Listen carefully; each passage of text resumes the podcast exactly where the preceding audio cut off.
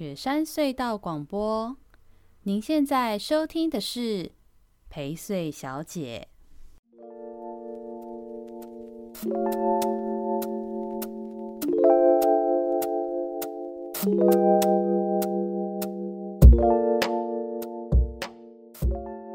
大家好，欢迎收听这周陪睡小姐的宜州大事，我是薛成义。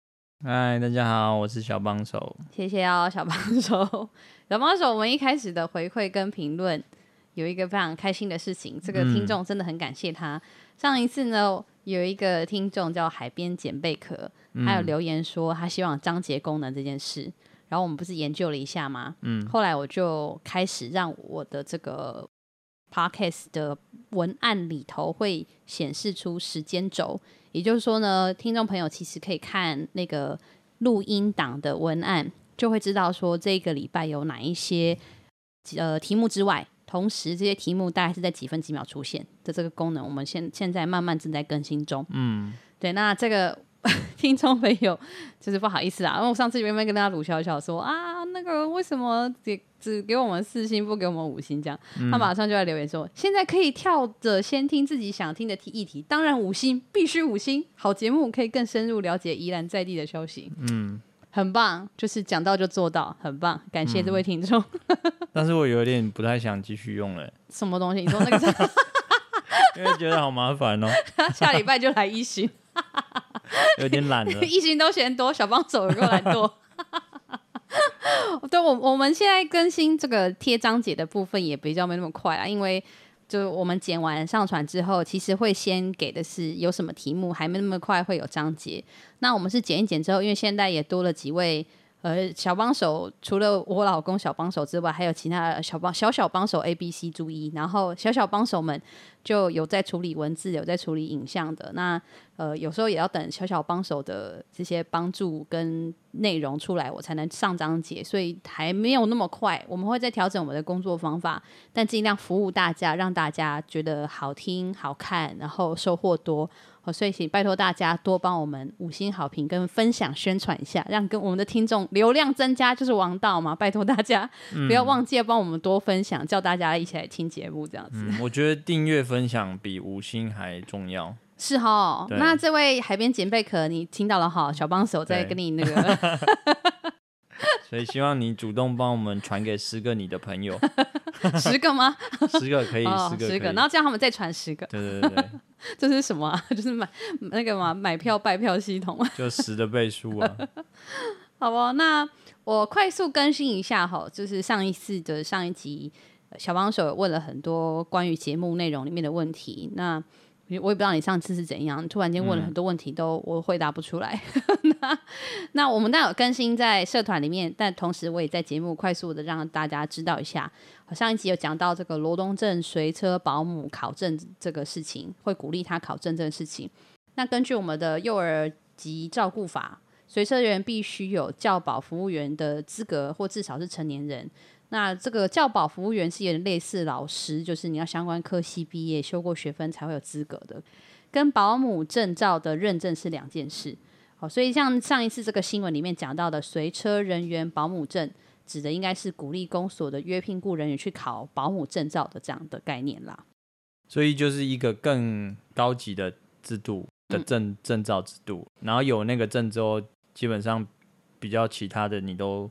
一定可以去做那些工作，是吗？对对对，就是本来如果你是必须要是教保员资格嘛，嗯、教保员资格的话，会是刚刚讲到说，它跟本来的传统保姆证照是不一样的。嗯，但如果他不是这个教保服务人员的话，因为很多是约聘雇嘛，嗯、那这些约聘雇显然应该不会是刚刚讲到的典型的正规的那个系统里头的。那如果是这样的话，就会鼓励他说，那他去考保姆证照这样子。嗯嗯嗯嗯，好哦。然后再讲到那个罗东电线地下化部分啊。嗯罗东电线地下化，呃，我们谈的是把这个走在路上的电线杆变成埋在地下，变成电箱的方式。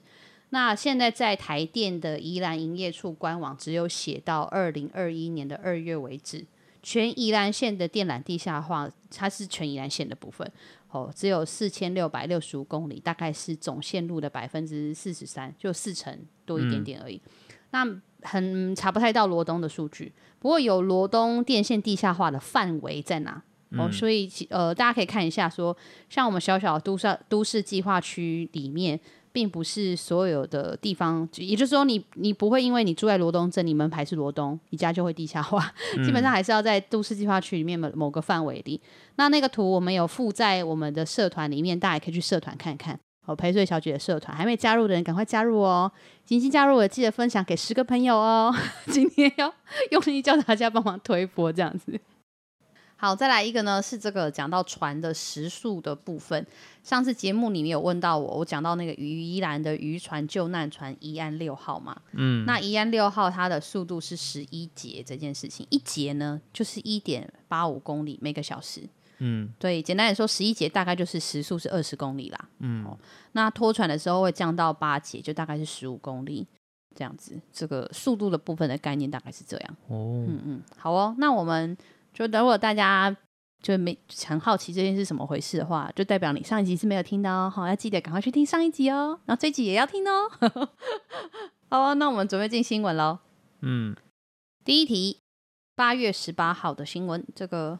呃，接下来的第一题跟第二题呢，基本上是一个连串的事情，都是宜兰县议会的民进党党团开了个记者会。我觉得这次这个题目打的不错，就是、哦、你都比赞了，是这样子，就是 觉得嗯，这次就是漂亮的出手，就是这个议题本来确实就该讲，这也是我们一直都期待啊。我觉得这个还蛮值得让大家知道的啦。宜兰县政府的免费营养午餐没有排付，好未排付。所以被中央扣了两千万的补助款，因为这个我们之前一直在讲嘛，就现在县政府的政策在预算的使用上，嗯，好，先你先不说这个预算用的好或不好，本身可能就要讨论了很久了。那在预算使用上，如果你有一些使用是导致排挤到其他的更重要或其他不同领域的预算的话，这个是影响很大的。那这个究竟是怎么回事呢？我们就可以让大家知道一下哦。基本上呢，就是呃，营养午餐免费加不免级这件事情是这个林芝庙的很重要政策嘛。那因为他没有排付的关系，所以被中央扣了两千万。审计部的审计报告里面讲到说，我们在社福的支出、社会福利支出的经济支出、嗯、都超过了经济支出，所以这些会影响公共建设和市政计划这样子。嗯、对，但这个大概来说，这个是还蛮严重的事。那在会在这个时间点知道，也让大家有个概念哈。通常下半年呢，审计部会开始针对县市政府的财政状况，他会做一些研究了解，甚至给予一些指正跟建议。嗯，那甚至严重一点的，可能会纠正纠举什么。那这个其实是在你去了解一个地方的财政是否健全，以及在财务运用上是否合适，还蛮重要的一环。那再根据我们二零二零年中央对各县市政府计划及预算考核的这个成绩表里面，宜兰的绩效开源哦，开源的开源跟节流嘛，宜兰开源的绩效是七十七点五分，你猜这是全国第几名？嗯，你猜猜看嘛。倒数第五名。倒数第五名，你对我们妙妙真是有信心。倒数第三名，你对我们妙妙还是很有信心。倒数第一名，没错，就是最后一名。Oh. 我们的开源绩效是最后一名。那我们的债务管理绩效呢？八十一点四分，嗯，嗯，也是倒数第四名，就是倒数五名内这样。那输我们的呢是就是苗栗、新北跟台中，所以苗栗输我们的，只有赢就赢这三个地方，那么其他我们也是在债务管理的绩效跟开源的绩效，其实都是末段班，都很差。嗯嗯、在中中央对各县市政府的计划及预算考核的部分，哦，那审计的报告里面就有讲到说，呃，它有一个比较数据哈。在二零一六年的时候，我们自筹的财源，自己准备的这个财务的部分还有七十六点六八亿，但是到二零二零年的时候，却只剩下六十二点一四亿。一年哦。对对对，就是一年可以筹出六十几亿哦。对，有些地方税收啊，什么有的没的啊，哦、这些事情，对啊。原来这么多。嗯，对啊。宜兰县政府一年的预算大概两百亿啦，总体来说有两百亿，有自筹的裁员，中央分配的裁员，各式各样裁员嘛，然后什么，什么。哦，所以是含这个六十亿加进去才有两百亿。对对对对对，我们大概一年有两百亿。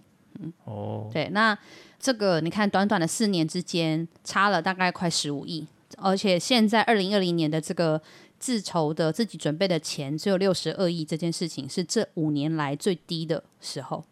那我们在社会福利的支出啊，二零一六年的时候本来是大概大概二十二点五八亿元，那到二零二零年呢？攀升，哦，因为营养午餐免费跟种种的政策，嗯、我们攀升到三十三亿，哦，增加了十亿，嗯，所以你看啊、哦，我们收的钱赚的钱少了十五亿，那花的钱在社会福利这种滴滴奔啊滴滴奔啊，我都到处发给你，有些民众就会开玩笑说是退税这样子，嗯、就又增加了十亿，一来一往其实就差了二三十亿，还蛮惊人的。那、嗯、一年就差二三十亿啊？对啊，对啊，对啊，是啊，所以哇，对，所以这个都是审计部在看我们的财政运作状况的时候指出还蛮严重的问题。那包含像经济发展的支出哈，我们在二零一六年针对经济发展的部分，好，我们希望投入使得经济可以有些发展或是影响等等这件事情。二零一六年的时候是四十六点三二亿元，四十六亿这样子，到二零二零年呢，也就是去年下降到三十一亿，好、嗯。也就是我们针对经济发展的支出嗯少了，也大概快十五亿。嗯、你看，刚好社会福利多花十五亿，然后这个经济发展少十五亿，这样子、啊。就是这个钱要挪来这边才有钱用啊之类的。所以你看吧，天下没有白吃的午餐，好吗？这都是从大家身上拿来的钱呐、啊，各位。你以为他帮你省的这个吃饭的小钱，其实是使得我们经济上的大钱是不见的，好吗？所以这个审计报告里面就写到，哈，确实，啊，宜兰县政府推动社会福利措施的利益是良善的，但是社会福利的支出占出这个税出的比例，也就是你花钱的比例增加太多了，经济发展的支出又逐年下降。嗯那这种社福的支出超过经济支出，其实会影响我们的公共建设，还有其他重要施政计划的资源配置还有推动。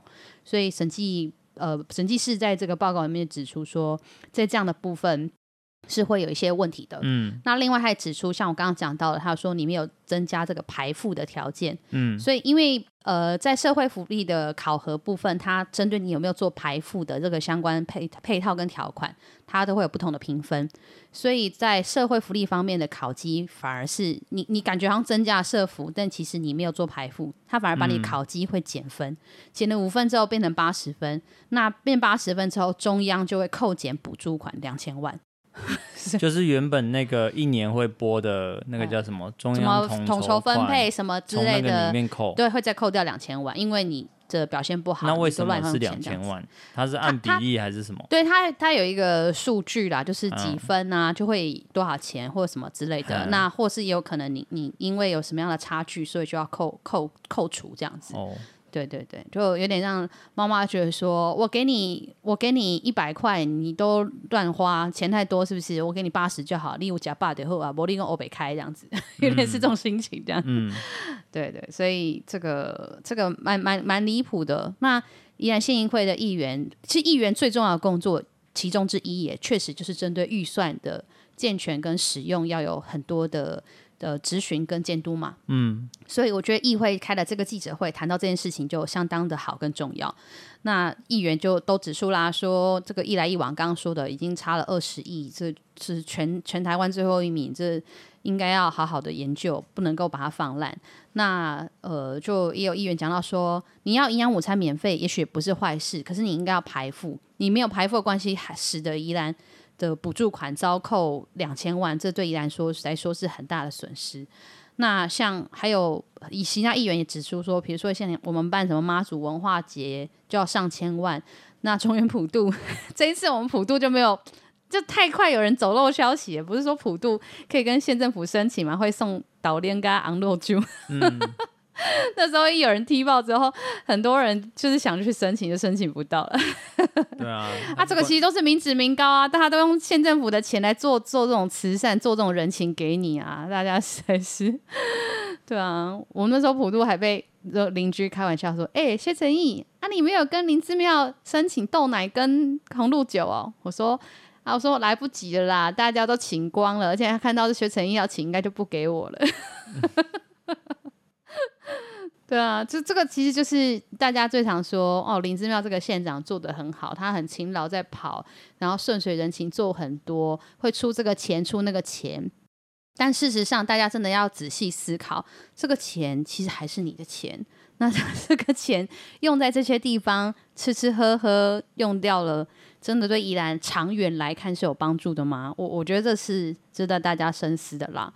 那甚至议员也有踢爆说，县政府还有动支第二预备金去办摸彩，哦，这个反正这都是很没必要的铺张跟浪费，对啊。那这个林之妙，尤其他到处去演讲的时候，都说他警告花给很会持家，嗯、哦，钱都花在刀口上。那其实他都只是在兑现他的政治支票而已，他并没有处理的，并没有处理这个宜兰的长远发展这件事情。嗯、哦，所以。这个他这个举例也很好，像这个总招陈俊宇就讲到说，比如说营养午餐的经费有一亿里面，再加上被扣掉了两千万，一亿两千万，你用建设的概念去讲，我们以前有讲到嘛，你的自筹款搭配中央的这个补助款，有时候可以做的规模很大，像我们之前也是举例东山东山乡公所做了很多这样的事情，我花一块可以做十块的事，所以你一亿其实可能可以做十亿的建设。哦，这个这个就这个就其实是值得大家去思考，到底钱应该怎么用，以及现在宜兰县政府这样子用对不对，跟好不好？嗯，对。那县政府当然就有回答回应啦，说啊，我们其实是 比前年有进步一点的啊，我们会继续改善。那我们的债务管理比前年进进步一点，对，他说他们那为什么前年没有被扣钱？前年没有，他这个是开源的绩效。他说他开源就是刚刚有讲到很多项目啊，刚刚扣钱是讲社福你没有排付这件事情，所以在评比被扣分。好，他那个有很多不同的评比啦，扣分是扣的是指你在社福项目的的这个考核被扣分。对，那现在但是去年也没排付啊，为什么去年没有扣钱？嗯，好，所以它其实应该是那个黄金交叉嘛，就是。经济支出低于社府支出之后，oh, 嗯，可能是这一个条，你就违背了。对，然后还有另外就是中央款的使用原则。对对，另外也有可能是他也不会马上就呃找出这个差异去马上去做这个扣嘛。他有可能，你看二零一六年的时候到二零一七、二零一八，林之妙是二零一八才上任的啊。嗯，林林姿妙二零一八上任之后，所以他其实二零一九跟二零二零才执行的这件事。才执行的营养午餐免费这件事嘛，严格来说是这两年才执行的嘛。嗯、那他当然会用的是二零二零，也就是去年林之妙正在担任县长的这个数据，嗯嗯、好去比较呃之前，嗯、就是拉一个久一点点的，就是可能四年之前，所以他用二零一六这样子。嗯、对对对对对，刚刚因为一时问，然后嗯，对，哦哦，在现在突然想通，因为他确实现在也是做第二年、第三年的县长而已。嗯嗯嗯、对，那。也是，就像刚刚你讲到说，他还有一些时间差等等这些事情，所以在评分上，我觉得这种感觉也有点像是，呃，审计部审计师有点看不下去了嘛，就我今年真的要给你比较低的分数了哦，你按内美赛哦，这样 有点是这种感觉，嗯，对啊。那县政府就有讲到说啊，他们其实有一些项目都有慢慢进步的啦，啊，我们在债务的管理部分甚至进步很多啊什么的。啊，当然就是在讲说他他其实是在努力中，这样，那就讲到说营养午餐是重大施政，他们优先编列预算。那如果审计师认为社会福利支出及经济发展支出的比例是有问题的话，那他们会未来再一并去做一些审议跟考核跟处理这样子。但讲是这样讲，我是不知道他们到底会怎么改。我看他也很难改吧？他他他为了兑现营养午餐免费这个。嗯，对，很困难。当然，我我觉得经济题是很有感也很好的事情。嗯、第二题也是，好，第二题这个八月十七，宜兰县的振兴家，那样那样那样，嗯嗯嗯，怎样？你哦，你想要扛妹刚刚那个事情？所以所以没有，所以你新闻报道讲完了吗？对啊，我、哦、对啊，还有我，我要开始讲说，哦，就是我现在想到一件事情，哦、就是。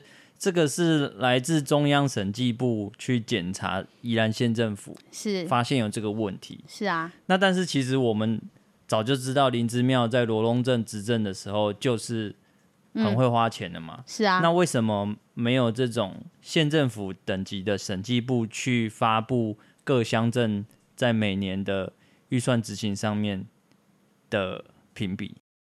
哦，你说就是。中央对县府，县府对乡镇市，对嘛？所以是不是应该可能也找得到一种是所谓的县县政府的审计室或是会计室，嗯，给所有乡镇施工所去年一年在预算使用上面的嗯评比，嗯，因为如果常年都有这个东西的话，早就可以看出来林之妙在。县长他在担任罗东镇镇长的时候，那八年就把所有的造产所创造出来的的那些钱，嗯，一直花，一直花，一直花，花到精光，嗯，花到最后，嗯，变成是存款只剩不超过一亿元，交给下一任，嗯，但是实际上他因为。刚好他接任的那个时候是罗龙造产刚造完产，对啊，开始金吉姆开始生蛋的时候，直接所以林聪贤留下来的对，所以他那个八年光光那个公共造产就有一二十亿的活钱可以用，但是他并没有存下来，他一直花花到最后剩一亿留下来，嗯，一时一时留给你。是啊，是，就是你你刚刚讲到这个单位的这件事情，呃，我。我其我的了解是有审计室啦，但是，嗯，要怎么说呢？就县县级单位，它其实的不，它的这种这个审计单位，它没有这么强烈的争边角色，相对相认识来说，这样子，嗯、就你中央之于县市政府的这个事情是非常清楚的，然后也行之有年，然后之类的，但。呃，我自己的理解是，县市政府它针对乡镇市的部分，它就是有点是 leadership 外卡去令协助我做一些运作，所以它也不会有太多呃，像我们刚刚讲讲到说审计部对县府的这种会讲到这种程度的事情，嗯、因为你你懂我意思吗？那个关系上，嗯，跟处理上会稍微有些不同，嗯，嗯那而且甚至严格来说。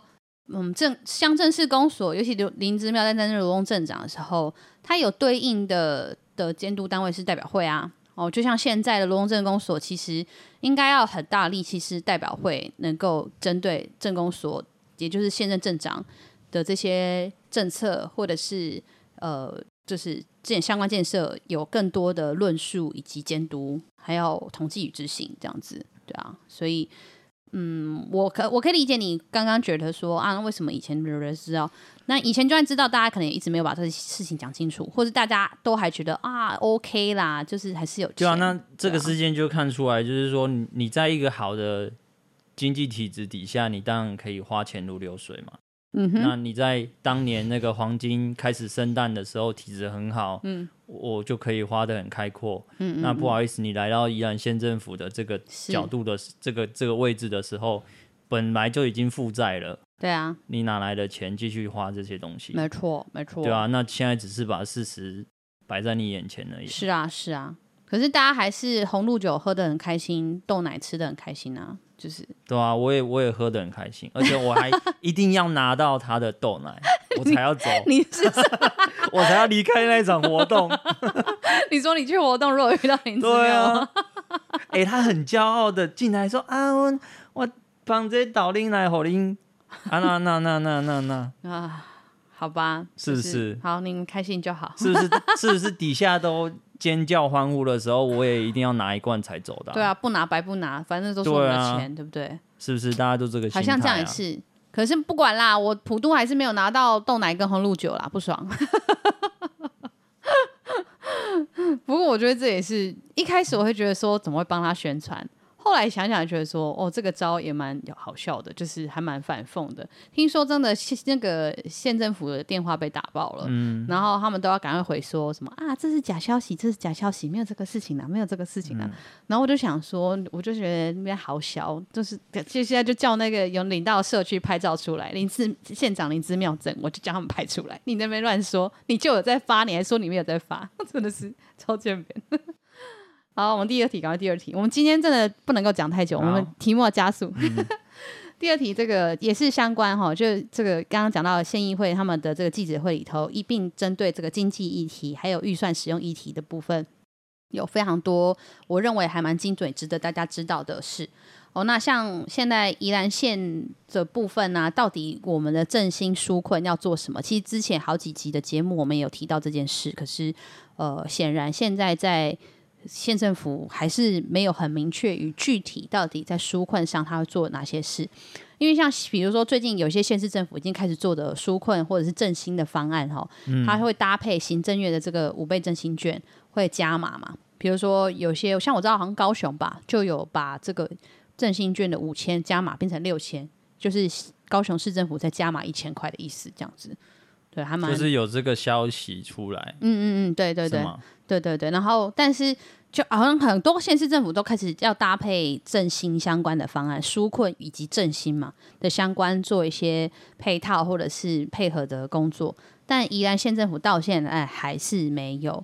那县政府的回应是说啊，我们还在研议中，如果有消息就会对外公布这样子。对，那那宜兰那个宜兰县议会当然是说啊，那你干脆要不要加码发钱啊，或送农产品啊，或者是让大家抽什么的抽？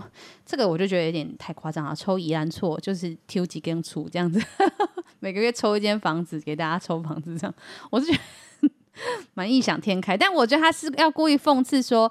反正你都那么爱发了，你倒不如你振兴的部分赶快想你要怎么发，让大家觉得爽，嗯、就刺激大家消费也好啊，对不对？什么什么的，我觉得县议会这个也是蛮妙的。总之呢，就确实现在针对这个。呃，振兴跟加码相关的建议，县政府还是说哦，谢谢建议啊，我们会再考量一下。那我们一定会提出让民众有感、眼睛为之一亮的振兴计划，再给县县议会审议，这样子就跟我们之前在讲纾困的事情是一样样的。就他还是没有具体讲出，那他到底会怎么做，做什么？那这些钱，就之前你因为停办活动而没有用的这些钱，到底你怎么用去了？你打算怎么用？还是不晓得？所以这个我觉得也是现在县政府在处理这个事情跟预算上，嗯，蛮应该要留意的事。嗯，我记得我想起来有一个新闻，是他不是有嗯去纾困，去帮助店家做外送，嗯的费用减免之类的补助或什么的。我知道你说在罗东那边的那个嘛，嗯、一个就是他的宣传的时候是找罗东的店家，呵呵呵呵然后。你想要讲的是哪一趴？你想讲这个政策本身，还是你观察到的政治的？没有，就是这个 这个政策的动作啊。嗯嗯嗯。但是，但是到底有多少店家是知道有这件事情可以去？对啊，而且他说不定他的条件又各种刁钻跟麻烦，像我。我自己在青商会，然后我们有非常多的会友，他们其实就是罗东有其他们其实应该严格来说，他们都是宜兰这边的商家嘛，或公司或者是企业嘛。嗯，那他们就有些人就会反映到说，他们其实要说是有这个相关纾困，可是他们真的去跑。跑去县政府做申请的时候，也是处处被刁难。这个不行，那个不好，这个不要。或者说他为了要申请这一万五，他要先花五万去干嘛干嘛干嘛？他觉得说我神经病哦，那我算了。很好像就是一直有这种状况。对，所以我就觉得你刚刚讲那个，如果真的有效，早就早就后康斗修补，大概都弄怎样啊？但他可能处理申请上没有那么容易，同时也不是很积极在做的一个政策了。所以你刚刚讲到的这个新闻，我我我我猜想他可能是一个这个状态的事情，嗯、有做这个动作而已，但是他实质上对现在的经济发展的状况帮助不大。好哦，赶快下一题哦。好，第三题，这个八月十八号罗龙镇维扬路人本环境改善工程的争议，这个 我们自己做新闻啊哈哈。就是事实上是没没有什么没有，目前好像是没有纸本或网络的媒体露出来，但是我觉得这个事情也蛮蛮大的，我觉得值得大家知道。就是我们我们在那天呃下午的时候，就是突然有很多的相亲讯息我说啊，知不知道这件事情啊？晚上要开公听会啦，什么什么之类的。然后我就陆续有觉得有 A、B、C 告诉我这件事，然后。因为维阳路就离我们家也很近嘛，认识很多人，然后我就 B C 呃 C 注 E F G 我可能都问一下，因为那那那条路认识的人，然后就有人知道，有人不知道，然后知道的人也气噗噗的说，哦，这个东西东西的设计跟处理怎样哪样什么的，所以我们后来那天晚上就去，那去了以后啊，我就发现到说，哦，这件事情实在是太神奇了。简单来说呢，现在大家知道的这个罗东镇维阳路的这一整段路，好，它接下来有一个维阳路人本环境改善工程。那这个工程呢，主要要做的事情是，它把设施带、人行道跟绿带拉出来，那并且在道路上划设停车格。好，它这个是有向内政部申请到相关预算，那也是人本环境相关的这个人本空间的经费。那透过这个经费要去做维阳路的这个人本空间改善。那我觉得那天我去现场的时候，我一个蛮深刻的感受是，因为我自己也是推广或期待。罗龙镇或是宜兰里头，可以有更多的人本环境空间的。但这件案子在推动的过程中遇到非常大冲突，就是对居民来说，他们就会觉得你弄那个人行道、画那个停车格，其实完完全全大大影响我现在在骑楼空间使用或店面住家的各种使用的问题。嗯哦，那以及就是你停车格、绿带、人行道这么多的设施带等等的这些设计放下去之后。现在维阳路刚好跟中山路平行嘛，但是中山路其实比较窄，那维阳路相对比较宽，所以维阳路其实是相对来说比较负担得了这个东西向的通行的的需求。所以像我自己也是，如果我要往三星方向去，其实我我不会转中山路，我都会尽量转维阳路，因为我就觉得中山路好挤哦，人好多，车好多什么的。但维阳路目前就是因为它的车道是一样的宽度，都是三点五米，但因为维阳路多了一个两米多的路肩，它有个比较弹性的空间啦，嗯、你知道，有点它会慢慢有点形塑成，有点像慢车道，也有像点像临停的空间，嗯，所以现在维阳路相对比较好用的原因是在这里，嗯，那如果把刚刚讲到的这些设计全部画下去了以后，现在可以想象，大家可以想象维阳路除了车道以外的空间就都不见了，被吃掉了。那对居民来说，他们觉得就爆炸。就我我我家自己，我家的电话卡不好用之外，同时这条路就变得跟隔壁的中山路一样很挤很窄了。那那怎么行？这样说说说就大爆炸这样子。嗯，嗯对。那我我我快速讲，因为这题我们俩聊过很多次，非常快速让听众了解我自己的看法，就是说我还是会觉得，当然要推动人本空间的的改造的工作。但我认为这个工作在这里头有两点蛮严重的，算是疏失，或者是嗯，我们在执行这些我们认为利益良善的政策的同时会忽略的事。第一个呢，当然就是呃，其实这个案子是从一百年的时候就开始在推动，嗯、那推了这十年来，其实呃，从林姿妙还在镇长到现在是吴秋玲做镇长，都在推这个案子。但这个案子过从过去到现在，嗯，打算怎么做，要怎么做，其实都没有非常的清楚。然后，而且我也觉得很奇怪，就是说，你你接手了林之妙担任镇长的时候的规划设计案，同时你要去跑内政部的前瞻计划里面的人本空间经费，然后你说什么哦，因为委员会有要求，一定要画停车格，不然怎样哪样什么之类的，就是这种上级机关或者是前朝的这种决定。就使得你现在在设计上，或者是空间的处理上，就有这么多的矛盾，或者是说有这么多的粗糙的处理。那这个我觉得是还蛮容易被忽略的事，这是一个。然后另外就是说，嗯、这个案子已经跑了十年了，一个跑了十年的案子，怎么到现在沟通还是这样哩哩啦啦？大家还是在现场臭干辣椒，就是骂的要死这样。那你这十年到底都做什么啊？那仔细一想，就会发现到说，我们常常针对这种空间的政策处理，就是讲，我们就是觉得啊，有做过问卷呐、啊，或有抓过几个人问问看就好了。那现在是因为大家反弹到不行，才愿意要开个公听会。但可是现在我们那天才知道说，我想说它是针对设计的发，就是发包吗？不是，它不是设计建造发包，它是工程的发包。所谓的工程发包是已经要。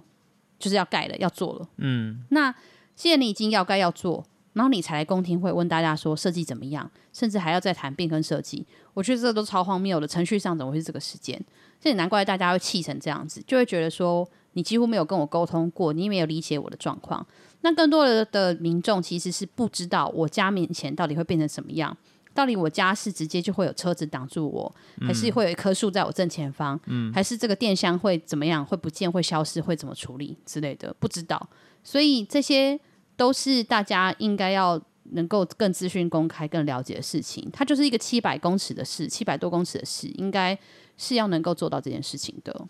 嗯，对啊。所以在这个案子，我觉得是它其实是一个小缩影啊。虽然听起来是一个罗东镇的某一条路的小事，但其实是整个罗东镇，其实在未来在空间的改造上，可能都要面对像这样子的琐事，甚至整个宜兰县里在空间的改善上，它其实都是可以作为前车之鉴了解的大事，对啊。嗯，对啊，就我们之前就说罗东镇是全台湾最小的镇的嘛，嗯，所以其实在这里发生的每一百公尺或是每一公里，其实它就是在你眼前，你每天会遇得到、走得到、嗯，遇得到的那些人，嗯，对啊，那那这些东西在做变更的时候，不知道前几集我们也提到了，你每次。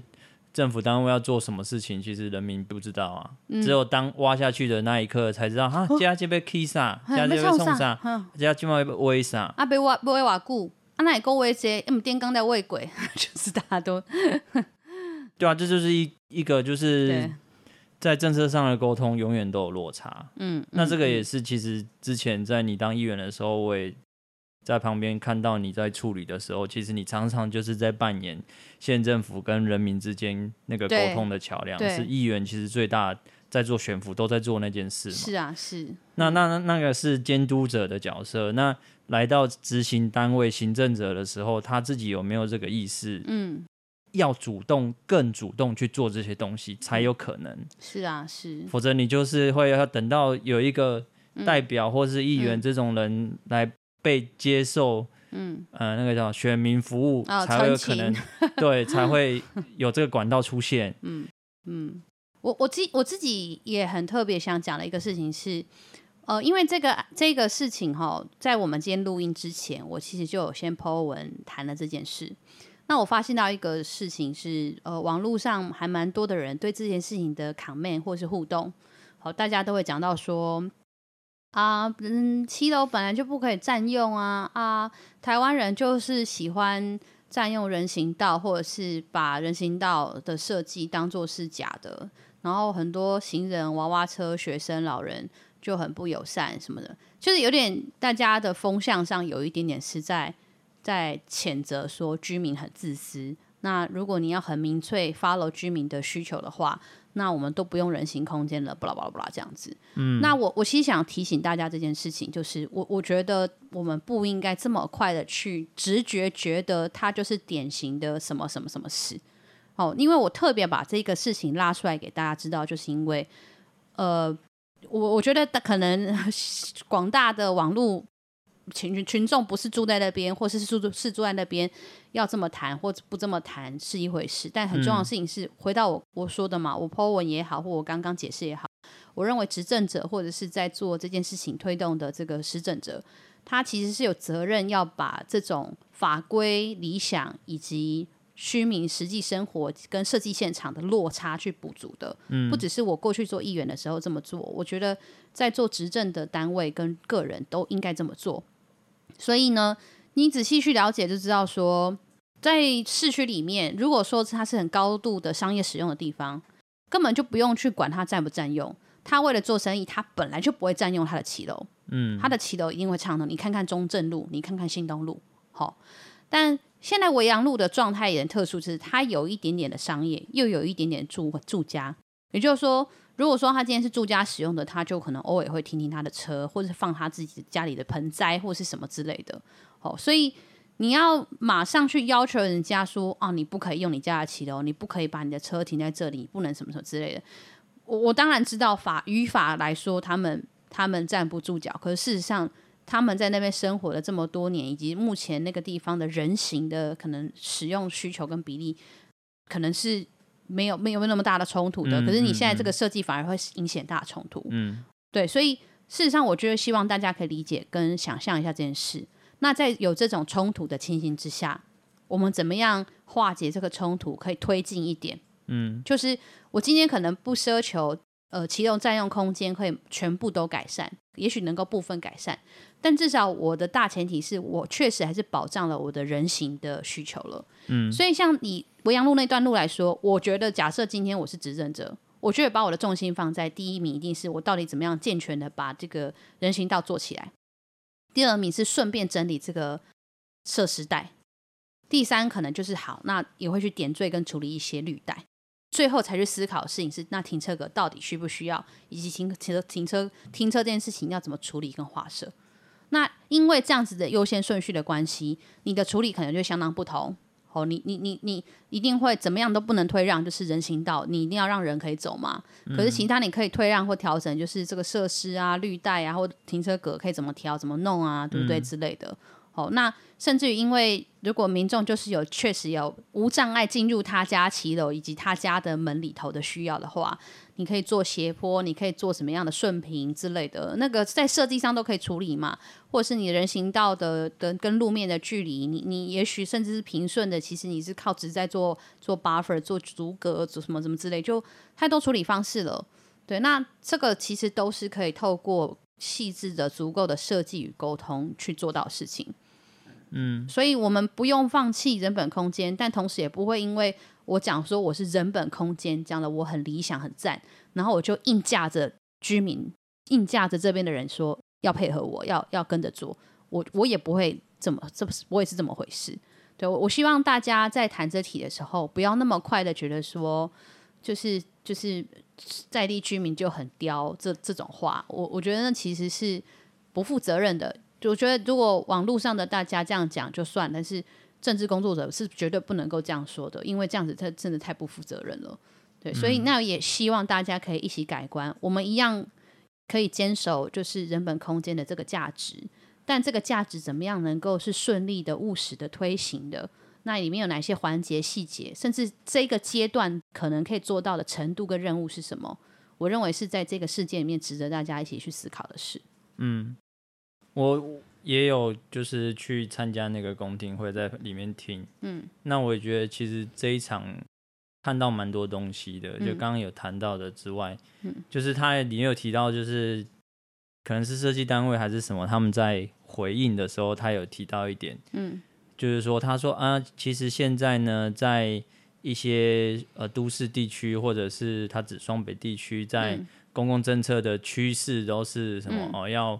铺设人行道、呃、要多少公尺 以上，嗯、然后什么什么什么什么，嗯，就是当他说未来的趋势是这样子做的时候，嗯，然后底下的人就非常不开心了嘛。他就说：“黑是台北市呀，黑是新北市呀，所以这边、啊、那个也无共款呢，安怎断了？”对，所以我我会提到这个最最经典的就是这个例子，就是。你当然都知道有一个框架，或是有一个板模、模模组，嗯。是好的，是。可能是外国来的理论也好，是。那可能是它原本发生在非常密集的都市区，大家都住在高楼里，然后来都市里面移动，当然只必须要走在人行道，所以它有人行道的需求。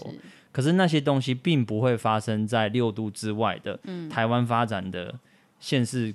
的的脉络里面，那它要怎么发生，就变成其实是另外一个功课跟技术啦。对，那所以就要回来谈，就是设计永远都要找到最重要以及最使用最多的那个使用者是谁。嗯、所以就是又说的所谓的人本嘛。嗯，那也有提到说，那你的人本是指哪里的人？嗯嗯，是哪些人？是哪些人？形态的人？是偶尔走路经过这里的人，还是每天住在这里的人？嗯。还是都是，也可以是都是，它不一定会冲突。对，但是比例哦，使用的形态，所以你的设计一定要抓到最重要的使用的那个族群嘛。是啊。那现在很显然，最重要使用的族群就是在地的住户。嗯。它本来就不是商业区。嗯嗯。那你这个住户，因为你面路前，你的门前就因为这样子一件事就被改。嗯。那我整个。生活作息就会完全不一样，那这个当然是没有办法让人接受的啊。是是是，对啊。那所以同时，像当天也有一些居民会提到说，如果你真的要我配合，我不要占用骑楼，不要占用人行道，那你有配套的事情吗？我家就是需要停车，你就不给我停车的空间，你没有帮我想好，没有帮忙我规划好，不要说想好，帮忙我规划和我沟通，我怎么让我的车是有地方去的。那你画下去，就说一句说，我本来停骑楼是违法，所以我现在画停车格。那我停车格给你收费，是是对、对居民来说，他真的会他真的会跳脚啊，他真的会爆炸啊，对啊，就是我我认为这样子真的是太不负责任了。我觉得大家其实要细细的去想一下，事实上，在我们认为理想的都市空间的推动的过程里，那个过程确实是更重要的。嗯、否则你要看结果很容易啊，台北市、新北市多 fa 多多多 fashion 啊，多 fancy 啊，就走在那么前面哦，它的人行道、它的脚踏车空间多棒啊，对不对？